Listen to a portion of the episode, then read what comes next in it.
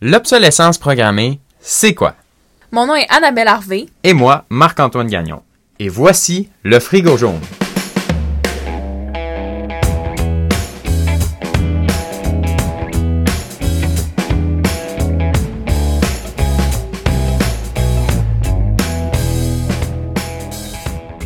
Donc bonjour tout le monde, bienvenue à, à notre premier épisode. Euh, Puisqu'on s'est déjà présenté là, euh, lors de la, de la bande-annonce, je vais aller directement au but aujourd'hui et je vais demander à Annabelle qu'est-ce que l'obsolescence programmée? Donc, c'est en fait une stratégie qui nous touche régulièrement. Donc, pour une définition plus théorique, c'est une stratégie industrielle élaborée dans l'Amérique d'après-guerre visant à programmer une durée de vie limitée à un produit non consommable dans le but d'en augmenter la fréquence de remplacement. Donc, il y a deux formes principales. Il y a l'obsolescence planifiée, donc euh, c'est au sens plus large. C'est dans cette situation-là qu'on parle de mettre une date limite à un produit. Et il y a l'obsolescence psychologique qu'on utilise principalement dans le domaine de la mode.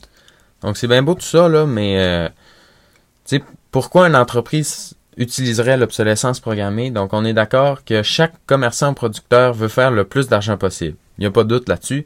Donc il y a de nombreuses années, euh, ceux-ci ont commencé à créer des stratégies qui les aideraient dans cette situation. Avant l'obsolescence programmée, il y avait ce qu'on appelait l'adultération. Euh, il s'agissait d'un mensonge sur la qualité ou la quantité euh, pour diminuer les coûts de production et également augmenter la demande. Pour arriver à ça, toutefois, il fallait modifier les habitudes de la population. En effet, pour les aider dans leur stratégie, ils devaient créer un goût pour le neuf et pour le luxe. Donc, euh, une valeur qu'on a encore aujourd'hui, hein, parce qu'on cherche tout le temps à avoir du neuf et le plus luxueux possible. Donc, ainsi, ils pouvaient diminuer les, les valeurs conservatrices et d'épargne à la population à l'époque et baisser de beaucoup la valeur des produits. Euh, avec la valeur à neuf, on ne voyait pas la diminution de la qualité puisqu'elle était surtout à long terme.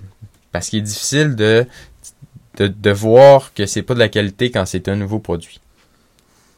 Donc, euh, en parlant de valeur de la population, il y a aussi le snob effect qui est la réaction des consommateurs à ne pas acheter quelque chose puisque le prix est trop bas. Donc, euh, petite mise en situation, si demain matin, il y a un nouveau téléphone qui sort et son prix est de 300 dollars, ben, il va y avoir beaucoup de personnes qui vont être méfiantes puis qu'il va y avoir beaucoup moins d'acheteurs également, même s'il y a peut-être absolument rien de mauvais avec le modèle.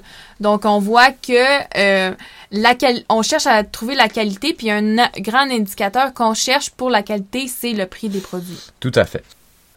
Donc, certains appareils sont plus à risque euh, de l'obsolescence programmée, comme euh, les machines à laver, une sécheuse, les réfrigérateurs, les fours, une cuisinière, les climatiseurs, un congélateur, un grille-pain, un fer à repasser ou une cafetière. Donc, l'obsolescence programmée touche pas seulement les produits high-tech non plus, mais elle touche aussi les produits low-tech, comme un stylo ou une fermeture éclair, par exemple. Donc un très bon exemple qu'on peut nommer de l'obsolescence programmée euh, dans les produits low-tech, c'est les bonilons. Donc tous ceux qui portent des bonilons savent que euh, ça dure pas euh, très longtemps. Par contre, dans les environs de 1940, le nylon qui était utilisé il était très fort et résistant, puis les femmes pouvaient le porter pour plusieurs années. Pourtant, on peut pas en dire autant de aujourd'hui parce que les compagnies ont décidé de diminuer la quantité du, la qualité du nylon pour forcer les femmes à en acheter plus. Donc, on a aussi les, les, les, les automobiles qui sont touchés de l'obsolescence programmée. Euh, en effet, tu sais, on est d'accord qu'ils viennent démoder de plus en plus vite les nouvelles, euh, les nouvelles automobiles parce que, la croissance des nouvelles technologies est tellement forte que tu as vite l'impression que ton auto est démodée parce que, la nouvelle auto qui vient de sortir, ben, a plein de nouvelles technologies qu'il n'y avait pas. Mais toutefois, côté performance et bon fonctionnement, ça diminue. Euh, depuis quelque temps, la courroie de distribution, par exemple, dans un auto, est en plastique et plus en métal. Pour ceux qui ne savent pas, là, la courroie de distribution, c'est essentiel au fonctionnement du moteur. C'est euh, c'est ce qui synchronise le processus de combustion de votre véhicule. Dans le fond.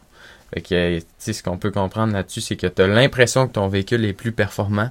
Parce mais qu'il y a de belles options et tout. il y a de mais- belles options, là, mais qu'il n'y avait pas avant. Mais tu sais, dans le fond, côté mécanique, euh, ça baisse pour augmenter le taux de remplacement. Donc, comme on peut s'en douter, euh, l'obsolescence programmée se programme pas toute seule. Donc, il y a plusieurs personnes qui sont responsables du processus. Donc, je vais vous les expliquer brièvement. Premièrement, il y a les fabricants qui ont un rôle très important dans la stratégie parce que c'est eux qui vont profiter des résultats. Puis aussi parce que c'est à eux de mettre un, un produit de qualité sur le marché. Ensuite, il y a les distributeurs qui sont responsables parce qu'ils vont souvent préférer mettre de l'avant un produit neuf et attirant qu'un produit qui l'est moins mais qui est souvent plus performant. Et euh, ils vont également en profiter pour faire euh, du marketing et des publicités, ce qui va jouer dans l'obsolescence psychologique.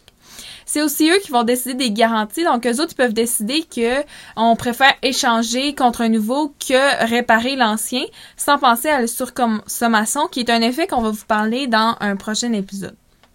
Ensuite, il y a l'État qui a un grand rôle dans la stratégie parce qu'ils ont créé un mouvement de un modèle politique basé sur la surconsommation, puisqu'ils ont besoin de taxes ramassées lors d'achat pour payer des services publics comme l'armée et l'éducation, et ils paraissent pas prêts à faire des efforts dans la bonne direction. Donc finalement, euh, il y a le rôle des consommateurs parce que malgré ce qu'on pense, les consommateurs ont aussi leur, un rôle dans la stratégie. En effet, l'envie de renouveler est un grand enjeu dans la facilité de l'obsolescence programmée. Par exemple, euh, Apple informe que la vie normale d'un téléphone intelligent est de 3 ans et demi, ce qui est petit considérant les technologies qu'on a aujourd'hui. Par contre, c'est vraiment rare les personnes qui vont attendre la durée de vie complète d'un téléphone avant de le changer complètement. Si vous aussi euh, vous êtes intéressé par l'obsolescence programmée, euh, tout comme nous, puis vous, voulez plus d'informations, ben on vous conseille fortement de lire les livres du jetable au durable, ainsi que le livre Bon pour la cause. Euh, ce sont, euh, tu sais, on s'est inspiré de ces deux livres-là pour faire le podcast. Donc, euh, c'est tout pour aujourd'hui et on se revoit pour le deuxième épisode. À la prochaine!